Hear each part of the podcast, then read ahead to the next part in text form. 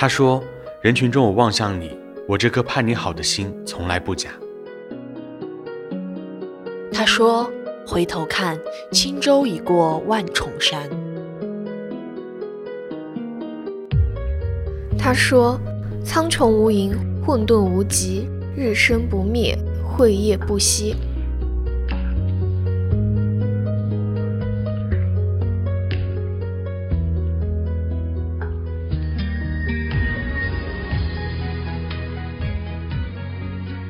Hello，大家好，欢迎收听这一期的多云转晴，我是顺子。Hello，大家好，我是小刘。我们这一期解锁了一位还是跟我们话题比较契合的一位新的嘉宾，对，是一位全新的嘉宾，和大家打个招呼吧。大家好，我是小徐，我是一个从小到大就跟佛结下了这个不解之缘的人，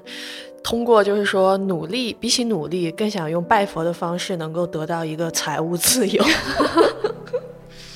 所以就是最近看新闻报道，就是说很多年轻人他在休闲的时间、业余的时间，嗯，比起就是说去吃吃喝喝，会选择去寺庙里面去上香礼佛。对，就有一段很经典的话嘛，就是说在上进和上班之间选择了上香，在求人和求己之间选择了求佛，在做事和做题之间选择了做法，然后在关系和体系之间选择了佛系。就是，这就是我们今天要聊的一个话题，就是聊一下年轻人在上进和上班之间选择了上香这么这件事。嗯，而且我们这期选的这首开头选的这首歌是《爱的供养》的一个原版的伴奏嘛。其实《爱的供养》大家应该很熟悉，就是它的那个歌词就是把你捧在手上，虔诚的焚香，我用尽一生一世来将你供养。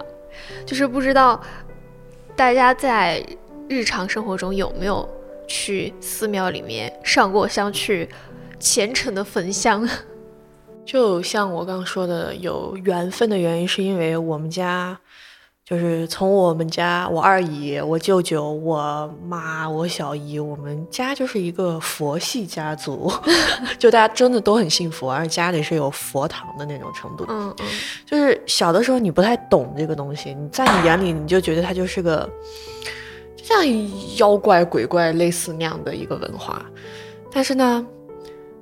像他这种，比如说我们家里有佛堂，他就会不太一样的点在哪里？首先，他这个佛的摆放有很多种，就有很多就不同的这种佛。同时呢，你墙上会挂很多不同的画，还有一些甚至是唐卡。所以我小的时候就是属于那种别的小朋友讲一些恐怖的故事，回到家里面不敢睡觉，我只要踏入家门就非常的 安全，就觉得很安心。对，不懂但是安全。嗯，然后小时候还观察到一个很有趣的现象，就是我妈妈真的是这么多年来都可以坚持到每天早上五点钟起床，然后就开始念佛经。然后烧香，然后可能就是去供一些东西啊，还有做一个东西叫磕大头，其实它有点像那个波比跳那个东西，你要做可能一百多个，但是他每天都能做到，所以我当时就觉得这个文化太神奇了，它就是真的能够做到去发动一个人很多的潜力也好，还是心情也好，我就觉得这点很神奇。这个就是从心的一种信仰，对。它是真的可以通过一种情绪的东西带动你本身的很多行动，这一点就很神奇。说到波比跳这个，我觉得好牛啊！波比跳是啥呀？是鸭子跳那种吗？就是你要先，嗯，就是反正是一个那个就是核心燃脂的一个一个动作。对，只 是说他们磕大头，就是说减少了跳这么一下这样的一个动作。然后最近看到网上在流行这个，在上香和上进之间 选择了在上进和上班之间啊，选择了这个去寺庙里，我就觉得这个现象其实在我看来它不奇怪，嗯嗯，因为在我看来它就是大家的生活非常的辛苦，其实我们这个年龄段。就真的就大家都不知道为什么一天有那么多难受的事，工作也让你难受，生活也让你难受。那可能有这么一个东西能够让自己开心一点的话，我觉得挺好。那你之前有没有去过寺庙上香啊？要去，这就这又是一个很有意思的事情。像我们家哦，佛教里面它学它它还有流派，像我们家就属于藏传佛教。嗯它就不太一样。然后这个藏传佛教呢，它比起一般的佛教，它这个上香这个事情，它没有一个固定的时间。但是像我们家呢，一般也就是属于过年啊那种时候，一定去上一上香。然后在这个寺庙里面，它会有各个不同的方位，它会摆不同的佛。然后呢，它还有转经轮这样的东西，它是一个路线，你要先拜完这个佛，再拜这个佛，然后所有的佛拜完之后呢，要去把经轮这样整个绕几圈，然后一般可能就是有，要么是三圈，要么五圈单数，然后在这个过程当中，你还要不停的去念一句关于这种祝福的那种经文，这整个过程当中，我觉得。我小的时候虽然说我不相信这个事情，但是确实做完那一套，我只能说可能它的流程很多，你的心确实是很安静，你的专注性很强，而且在那个寺庙的那个环境里啊，藏传佛教它可能人少一些，所以说它不会很乱很嘈杂，在那种环境里，你听着佛经，然后有僧人，然后大家很有序的去做那些事情的时候，确实会很平静。嗯，这一点是。那说说到我的话，我可能就是你们有没有习惯，就是你去一个地方旅游，你会去那个地方的寺庙？我之前去贵州的时候，真的就是和我的室友一起去了那个寺庙。嗯，就是我有一个习惯，就是去一个地方会，因为一个地方的寺庙它很体现当地的文化，嗯，就是比如说每个地方呢，它的信仰可能不太一样，嗯嗯或者说它即使信仰一样，比如说都信佛，但是呢，他们可能供奉的那个佛是不一样的，是，而且就像刚才小徐说的那个派系的问题，嗯嗯嗯。嗯嗯，它可能有藏传呢，还能有有什么那种什么，呃，具体的我也不太清楚这个，但但是可能每个地方它就主打的这个这个佛是不一样的。是的，就比如说我之前去，呃，我印象很深的一次去拜佛的经历嘛，就是我是高考完之后，很多人这个时候可以会选择去拜佛，求一求自己能够考上功名啊之类的这种。文殊院之类的，这个是高考之前，我妈会去寺庙去拜佛，就是保佑我高考能够考一个好的成绩。那可能是我求的时间不对，我高考之后才去求的。然后我就去了我们那个地方，就是有一个，嗯、很有名的叫就是文曲星的那个地方，嗯但是他们说很灵，然后就说你如果就实现了，你还要去还愿之类的，呃，那个地方。然后我我们那个地方算是一个，就是这种。嗯，佛系什么之类的比较发达的一个地方吧，因为好像真的在南方的城市会比较信这些啊。呃，呃我们从从一般我觉得哈，就是南方是会信一点，可能是因为他们本身怎么讲，可能做生意的人多，还是怎么样？对，我真的觉得南方的好像信的多一点，就是我在去南方的城市，好像他们就嗯之类的那种会很多。然后我们家那边，比如说我们的著名的景点啊，那个山上啊，或者怎么，就很多那种寺庙。然后偶尔就爬山的时候去逛一逛，然后就是那种感觉很好，嗯就是。呃，怎么怎么描述那种感觉呢？就是我是一个在江南出生的一个地方，嗯嗯，然后我们家那边就是你想象那个山上有时候那种就是烟雾缭绕的那种，然后你有时候在这站在半站在山顶上，你看着半山腰有一个那种寺庙，然后它也在那种烟雾笼罩之中，你就感觉仿佛就是那种什么蓬莱仙境啊，什么瑶池啊，什么就这种感觉，然后你好像就感觉那个东西是真的，嗯，你说到爬山那个，我想起之前不是我们去贵阳的时候去爬那个什么黔灵山公园什么的，嗯就是不是有的短视频说贵阳某个那个公园的猴子跑进城了嘛，就是那个地方。啊 然后我们都是爬上去了之后，发现那个山上有一座寺庙。然后当时我们就是，虽然不是很懂你要进寺庙的一些，就是说你要遵守的一些规则，好像就是说你，嗯，进寺庙的那个门，你是嗯。先踏左脚还是先踏右脚，这个都是有说法的。然后当时我们去的时候完全不知道这些，就是只是说进去逛一下，而且就是说它的那个寺庙门口还有就是求签的地方，嗯，是的，然后就求了那个签之后，就是说看数字还是怎么样，还是说，然后就是你要进去绕几圈，绕几圈，最后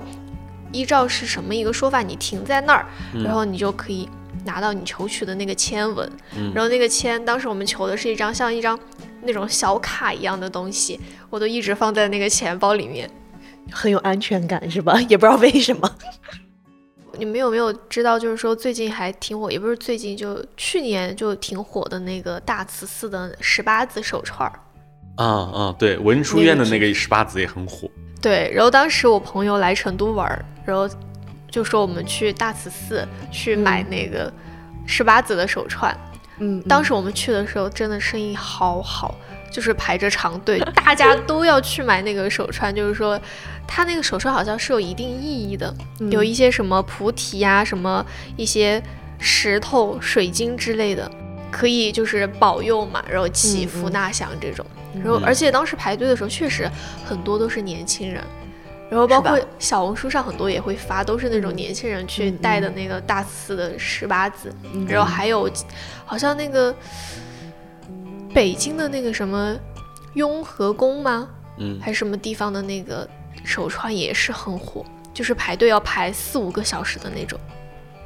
我反正之前去杭州，杭州不是有一个灵隐寺嘛？嗯一般大家出去玩儿回来的话，都会给朋友带点东西。嗯我就去灵隐寺带了一堆那个球的那种，像是香囊一样的那种嗯嗯锦囊，我给他们带了一堆回来。我给他们发的时候，他们看见我说：“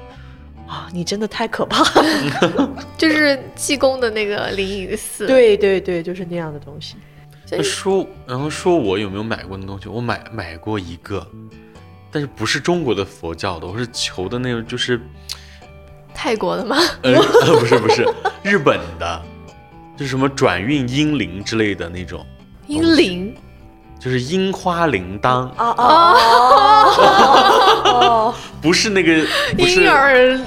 魂。对对对，哎呀说你那个怎么可以？太可怕了。我说那个应该是泰国的东西。嗯他用如此温柔的语气说了一个这么吓人的东西。然后就好像就还还是有点作用啊，但是我们在这儿就不是宣传一个那个封建迷信，就我觉得更多的是求一个心理安慰吧。我觉得很多人会是这样子。那你们就是有没有为了特定的一件事情去寺庙呢？其实这个还挺有意思的哈，就是像我经常像老是观察我妈妈啊，或者说我去烧香拜佛哈。其实有一次我跟我妈讲过这个事情，我妈他们这种信佛的人，他们有一个说法，就是你去寺庙里的话，其实不要去求什么东西，就比如说我想求我的身体好，或者说我想求我后半辈子没有烦恼什么，他们是不会这么做的。像他们一般会求的话，可能就是属于就真的很世界和平的那种心态，就希望万生万物皆安好，就是他们有这种心态。嗯然后有次跟他聊的时候，他就跟我说：“他说你看，大家去寺庙里求这个求那个，但是其实佛会跟你说什么？佛只会跟你说放下。可能这个听起来感觉很 很啊，嗯但是对于那个时候的我，嗯我是真的被震撼到。啊，我是从那一天开始，我也开始慢慢的就开始信佛教这样子的，因为我觉得放下这个词听起来特别通俗易懂，但是做起来真的好难啊。可能我会把它理解为不要太执着于一个事情，可能反而会把这个事情做好。要说信佛最有趣的一个，还很有趣的一个点，就是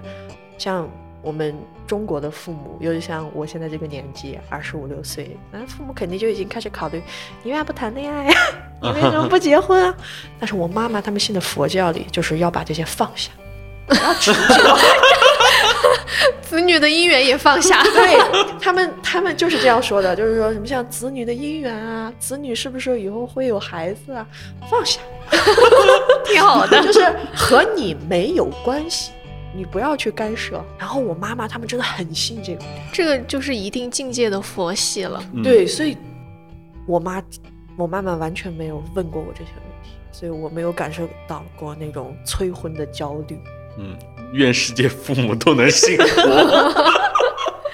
而且就是你刚才说到，就是说求天下都能平安，就是这种嘛。嗯。然后我之前就是看见说有很多去西藏朝圣的人，嗯。对对，就是说他们会从出发地一路，就是说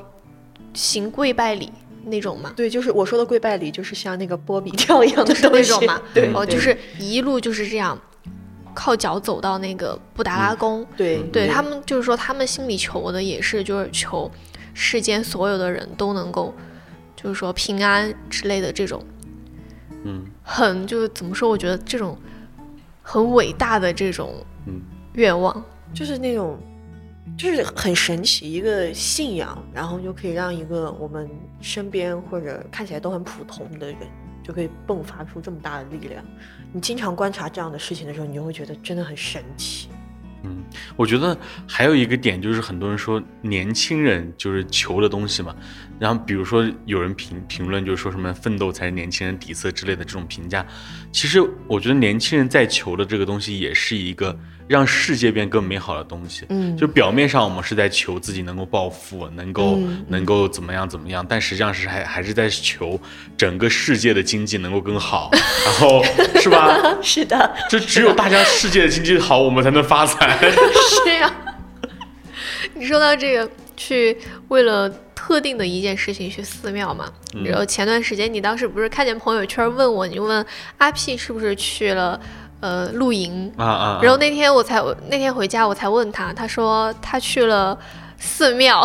就是在不工作的这种休息日的活动，以及就是说去寺庙，而且那个寺庙离我们家很远，就是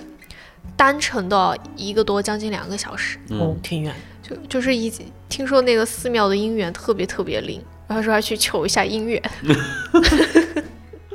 我们那边就很越是那种很小的那种寺庙，没有很多人去的寺庙，会大家都会传说那个那种寺庙会很灵。哦，你说的那个小的寺庙，我想起就是我们小时候也会去寺庙，但是就是会在观音菩萨生日那一天会被家长带着去寺庙去。观音菩上萨生日那天是哪天呀？具体我也不太清楚，但是我们那儿也有习俗，是吧而且我们那边观音菩萨的生日，我们是要搞摆宴席的。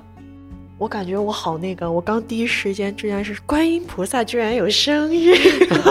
观音菩萨是有生日的，嗯他是原来是他是一个人，然后他就是最后好像是就是类似于做了一些普度众生的事情，然后呢最后才成佛的。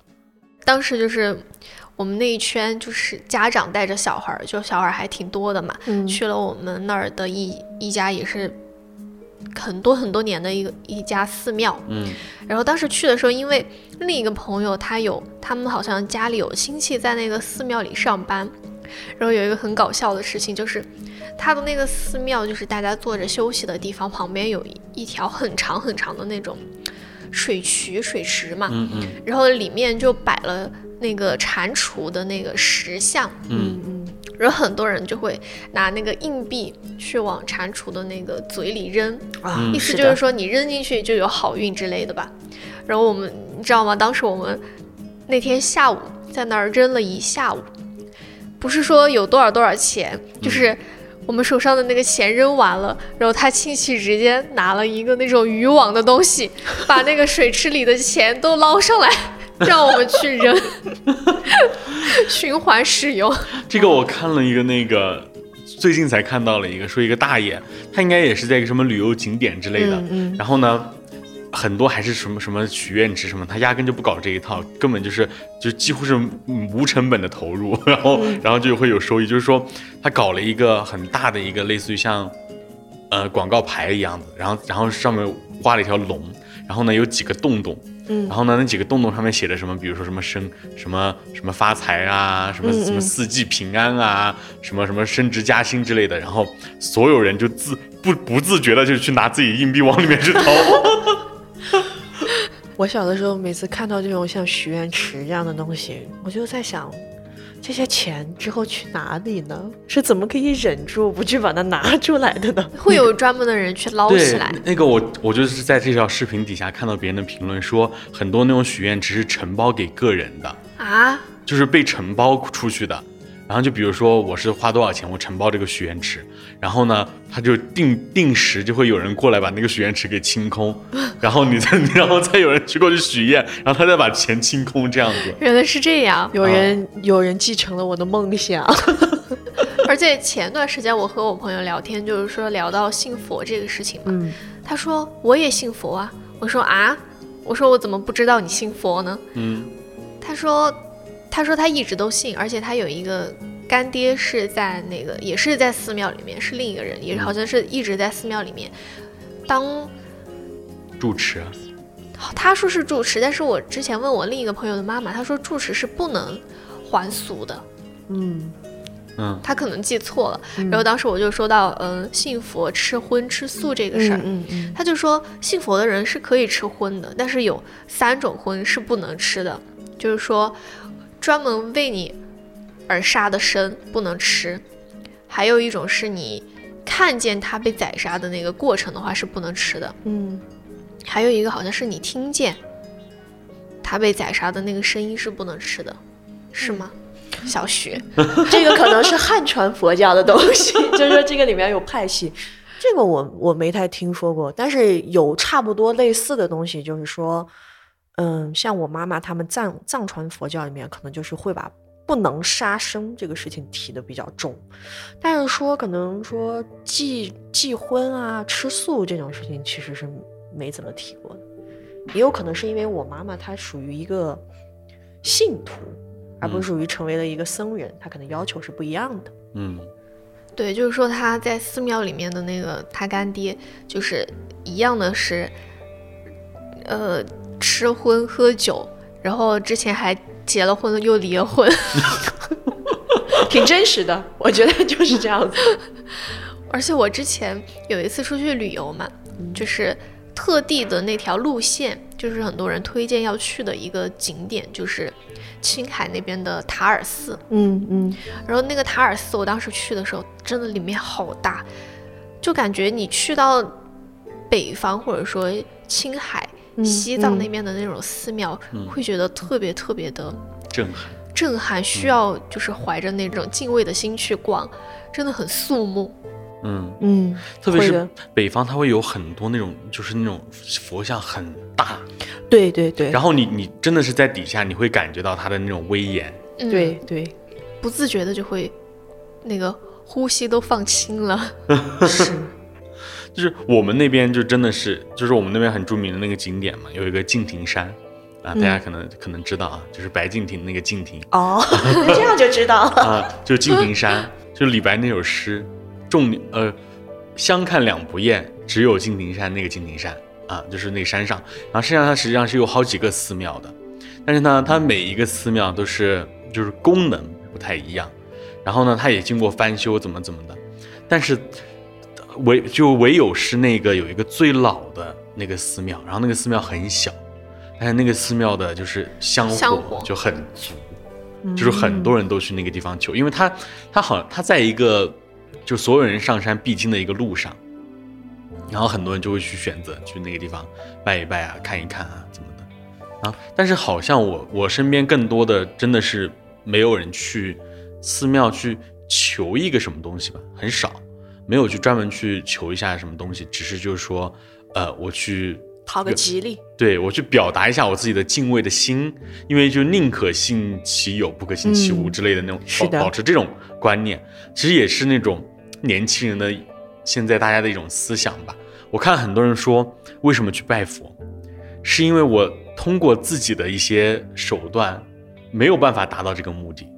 我才会去选择这样这样的方式去求。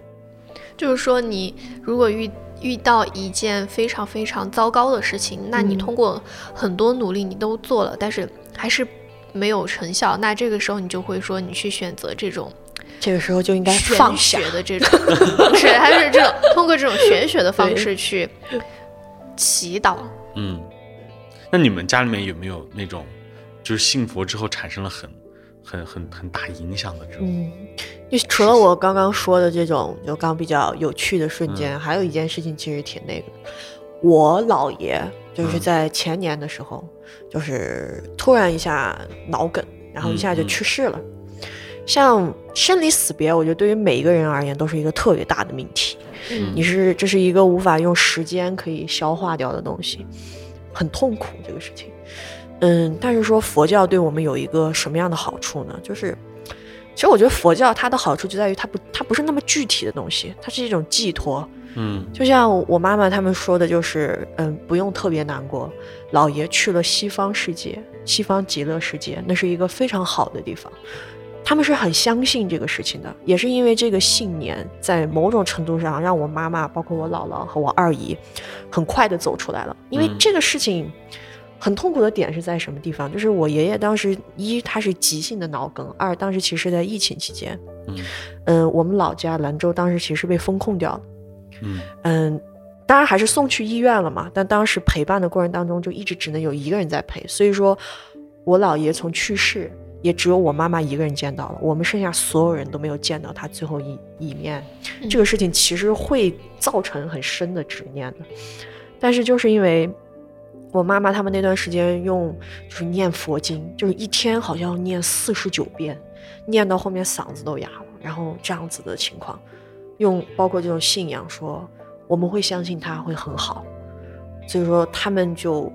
没有特别特别的沉浸在这个事情里面，没有办法走出来。嗯所以我觉得这个事情当时给了我们特别大的支持，就是说在信佛这件事情上是一个很受益的东西。其实刚刚听到小刘讲的那个，就是他干爹的那个事情，嗯嗯其实我觉得，可能大家会觉得，嗯，学佛要注重那个，注重这个，怎么怎么怎么忌讳那个。其实像我妈妈他们说，学佛最重要的东西就是佛心。这个佛心可能就是你能不能够去善良的看待很多事情，在面对一些极端的选择的时候，你能不能做出那个有勇气和善良的选择？又或者说，它是一种去自我归属的一个方法，但是这个归属更多的是归属你不要去做伤害别人的事。所以这个可能我的感悟上，就是在这件事情上会感受比较深。对，包括你说到约束的那个事情，我不知道你们有没有听过一个，就是说去寺庙的一个禁忌，就是说嗯女生在经期的时候是不能进寺庙的。嗯嗯，然后有的人就说，他说佛祖菩萨根本就不会在意这个，对他不会在乎这种事情。对，只要就是你诚心去礼佛就可以。嗯，对，其实就是我之前看了一个书，是一个日本的，因为其实日本它的这种佛教也很那个，它大概里面描写了一个片段，就是在这个寺庙里面，就是大家看起来都比较轻松，而且甚至有小朋友就在佛像下面玩儿，就很开心。那所以那个作者写了一句话说，他们对于他们创造出来的神，嗯，没有什么畏惧感，很轻松，他就觉得他很羡慕那个状态。其实我后来仔细想了一下，嗯，会不会我们其实也应该这样？就是敬畏和尊重肯定是要有的，但是我们一定要把它去刻画成一个哪哪都不能去触碰的东西嘛。就像你说的，有的是经期，嗯有的甚至可能是什么生日或者属相犯冲，嗯，这种东西很重要吗？我就有的时候会有这种思维在。其实现在我觉得很很多已在已经在慢慢转变了。就之前嗯看到一个，不知道是玩玩梗还是怎么样，就他那个寺庙出了很多那种新的一些神，比如说什么考研上岸神，嗯对对对然后之类的这种，嗯，就是实际上也是大家在对于这种传统的一个发展，对这种这种宗教信仰的一种发展，就是已经不停留在是一个封建迷信了，很多大家是在寻求一种，在是一个心理治愈的一个过程。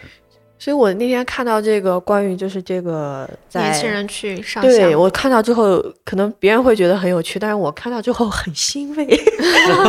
就是我觉得，哎，挺好的，这个壁垒应该降低，大家想去就去，它就应该是一个你想去就可以去的东西。对，我觉得他现在就是就因为年轻人参与到这个事情之后，它不再是一个那种很殿堂型的那种很神圣的一个信仰的事情了，它变成了是一种，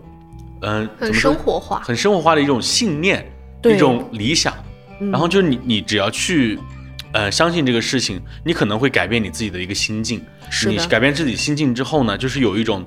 就是影响嘛。你一个人一旦乐观之后，那你的所感觉是周围的所有事情都会变得更好那种感觉。对，所以就是针对这个事情，也有一些媒体就是说，年轻人，嗯，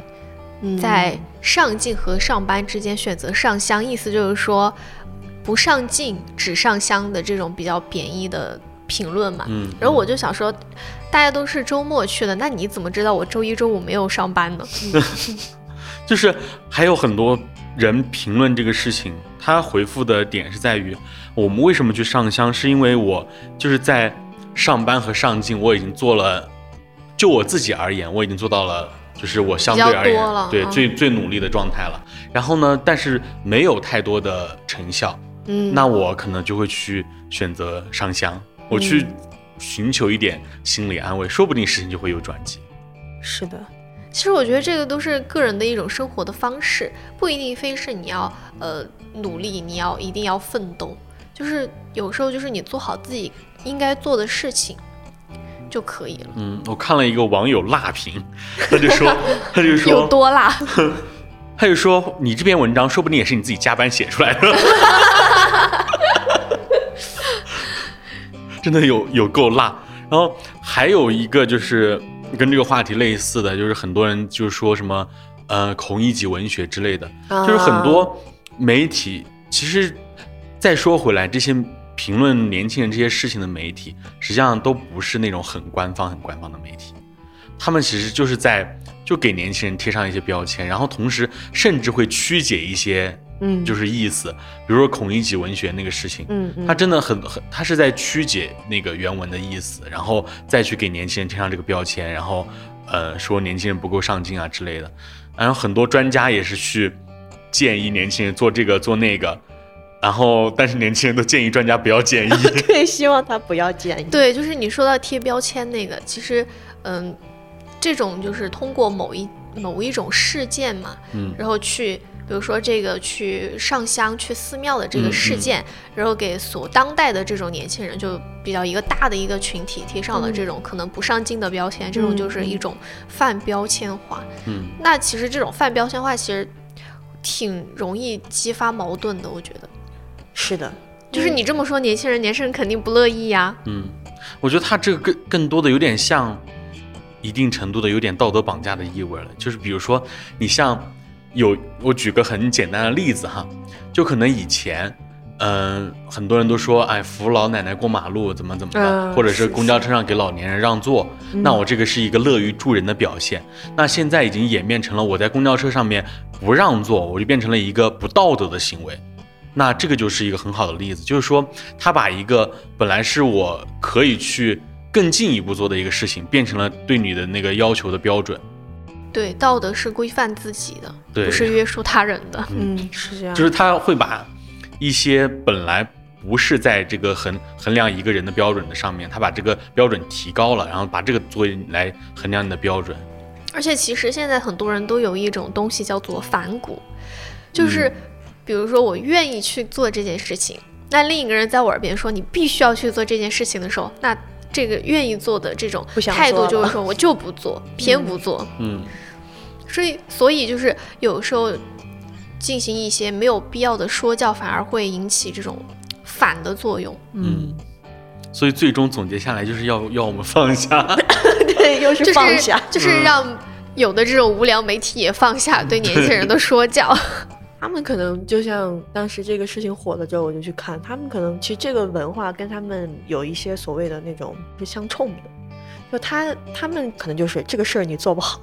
不行，你非要把它做好，你要想尽一切办法把它做好。如果试了所有方法都做不好，那就是你的问题，你就要反省、自责。愧疚，怎么等等一系列，他会觉得这样是正常的。但是可能像上香这个事情，就是我做了，没做好，我算了。他可能就说，他可能感觉就是，天啊，你为什么不反省自己？你在这个世界上没有任何的愧疚感吗？然后年轻人说没有，放下，对我已经放下了放下了，我已经放下这个往前看了。他就有点，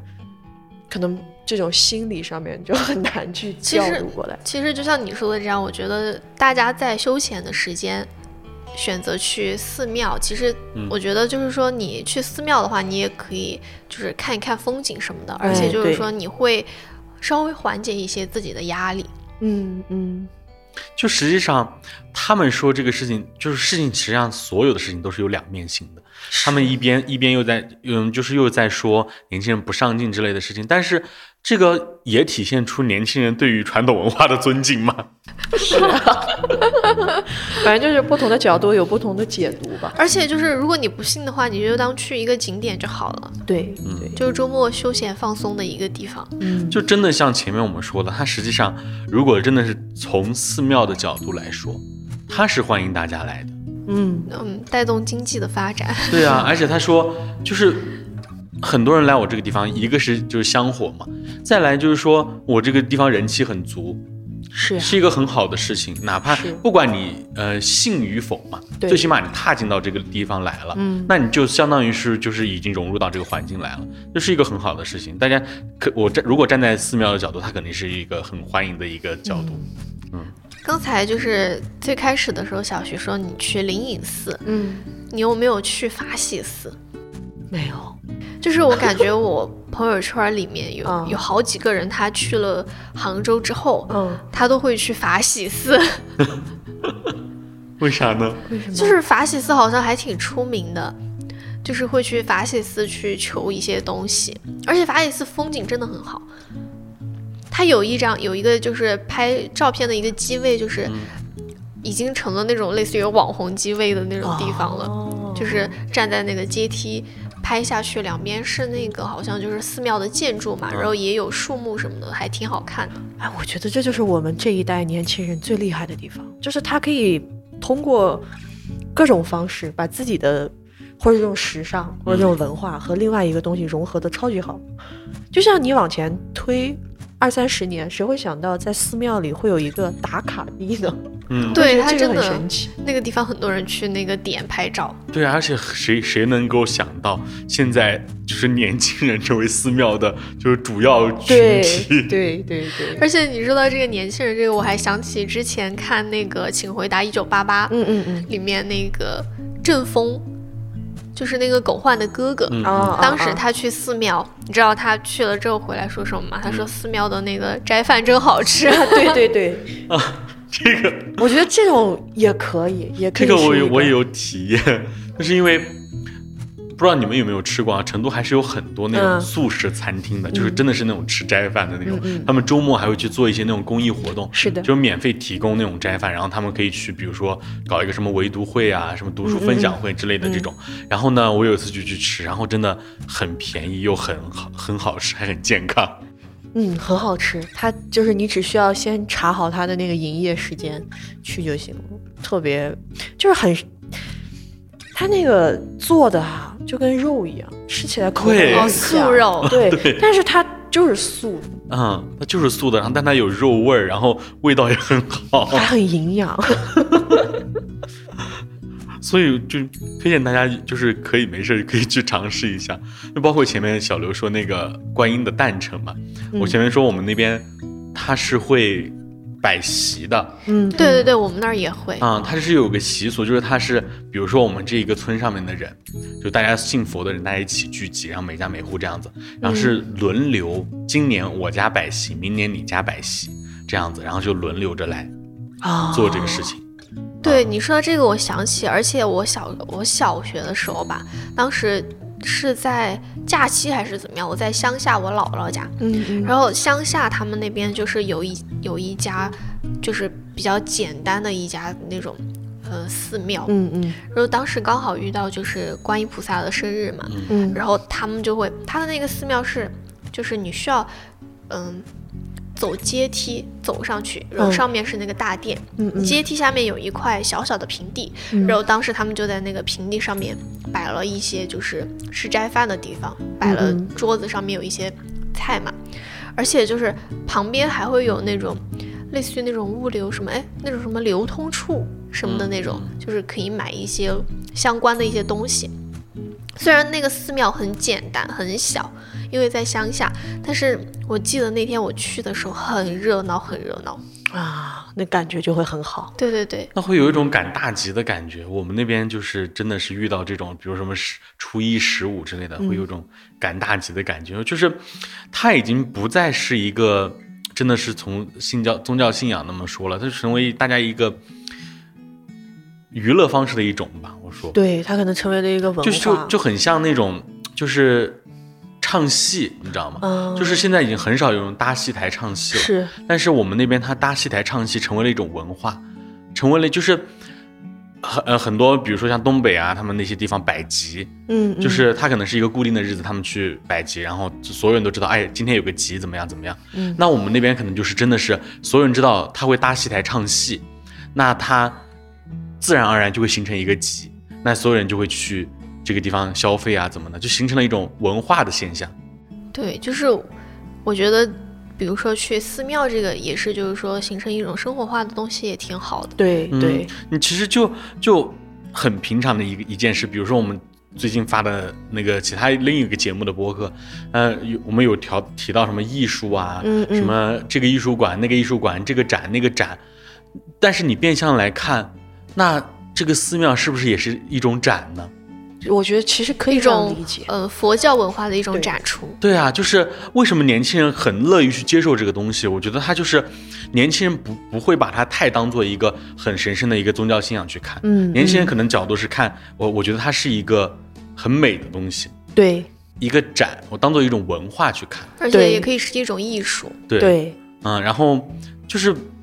就是没法上升到就是说奋不奋斗这个事情上。我觉得，嗯，如果佛愿意，佛觉得，哎，我可以让大家找个乐子，轻松一下，我觉得他也是很乐意的。真的是普度众生。对啊，他们是会愿意接受的。而且我我刚突然想起来，就是说我说小时候我妈带我去的那个寺庙嘛，嗯然后那个寺庙里面有一个佛像是，就是把那个佛当时他还是。我要怎么说？就是他还是普通人的时候，他去世了，然后把他的肉身啊塑造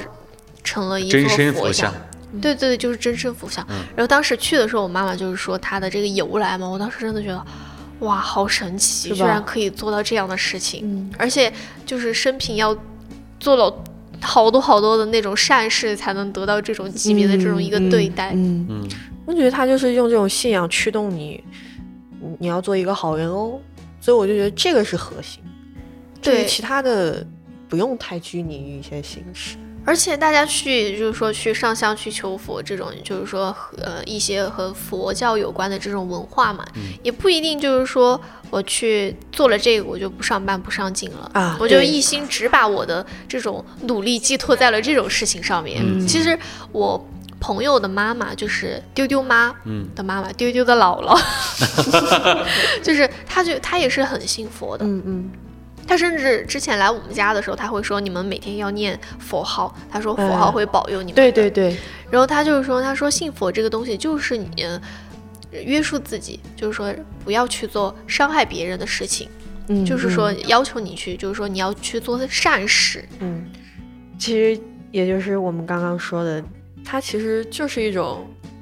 生活方式，一种文化选择，大家用一种非常轻松和单纯的心看待这个事情就好，对，其实不一定嗯就是说上升到了宗教信仰这种层面。不用给它那么大的一些就是所谓的价值和意义，大家开心就好嘛。嗯嗯，嗯，就是大家很多时候他他不是完全把我的所有的希望寄托在这个事情上，嗯，就是。并不是说年轻人完全没有努，如果说我完全没有努力，我天天在家混吃混吃等死这种，然后我去求佛，我希望我自己升官发财，佛不会理你。佛不会理你，佛佛什么东西啊你？就像就像说呃什么考前抱佛脚，佛踢你一脚。对对对对吧？然后其实现在更更多的人，我我觉得这这个就是评论说我们这些年轻人当中，我觉得是大多数吧，也不是说全部，肯定还是有一些人是那种就不切实际的求一些东西的。但是我觉得大多数还是有自己在去做一些事情，同时在寄托一点自己的信念。就是说，你说到寄托信念这个事情，就是除了就是说，嗯，这种比较普遍的这种上香，其实我和我室友嗯，有时候就是下班回家的路上，就觉得。哎，上班怎么这么烦啊？就是要怎么样才能不上班，才能实现这种一辈子不上班的财务自由？你知道我们去嗯做什么事儿吗？我们去门口的红旗超市去买一张彩票，啊，对，其实我觉得是一样的。然后买这个彩票就是说，呃，中了奖就是幸运，没有中奖就是为慈善事业捐出了自己的绵薄之力。就就很像你很多大学生考试，那考试之前肯定就求一求啊，就挂科难、挂科难嗯，之类的是吧？就是让自己的心态可能平静一点，不要那么紧。对，其实也不是说真的，就是说我去买那张彩票，我就是为了中奖，就是觉得当下那个心情就是很烦躁，我去买一张彩票去缓和一下自己的情绪。嗯，是这样子的。所以说到最后，我觉得，不管是别人说我们也好，我们自己认为也好，我觉得就是把它当成一种文化的现象去看待吧。就只要是你平时自己做到自己该做的事情的同时，然后不妨可以去，呃，走出自己的现有的世界，去去看看更更广阔的空间，更广阔的世界。比如说你走进寺庙，不光是走进寺庙，你可以走进教堂之类的任何地方。对，对我身边也有，就是说信基督教的，嗯就是嗯他会去教堂去进行一些那种基督教的这种日常的一些活动。嗯，是的，你比如说像安那亚，它就会有一个那个海边礼堂，嗯嗯，那个个教堂，对，对，它是一个教堂，但是没有人会把它当成是一个 很具有一个叫什么庄严的一个宗教宗教色彩的东西，嗯它就是一个一个建筑物，然后一个甚至说说俗一点，它是一个网红打卡地，嗯嗯嗯，就是没有必要把这些东西上升到太高的高度，那大家都轻松一点，学会放下就好。放下对，放下。我们这一期的词就是放放下。嗯，好，那我们这一期的多云转晴就到这里就结束了。如果大家也有一些就是说去寺庙上香啊，或者说这种类似的一些故事的话，也可以在评论区和我们分享。呃，小徐可以这样，我们会选可能一到两条精选留言，然后到时候呢，给你拍录一个音频，就是我为你念佛求，就是念经祈祷这样的一个东西，一个福利。感兴趣的话，大家就可以评论、点赞、分享、收藏。那我们就下期再见，拜拜，拜拜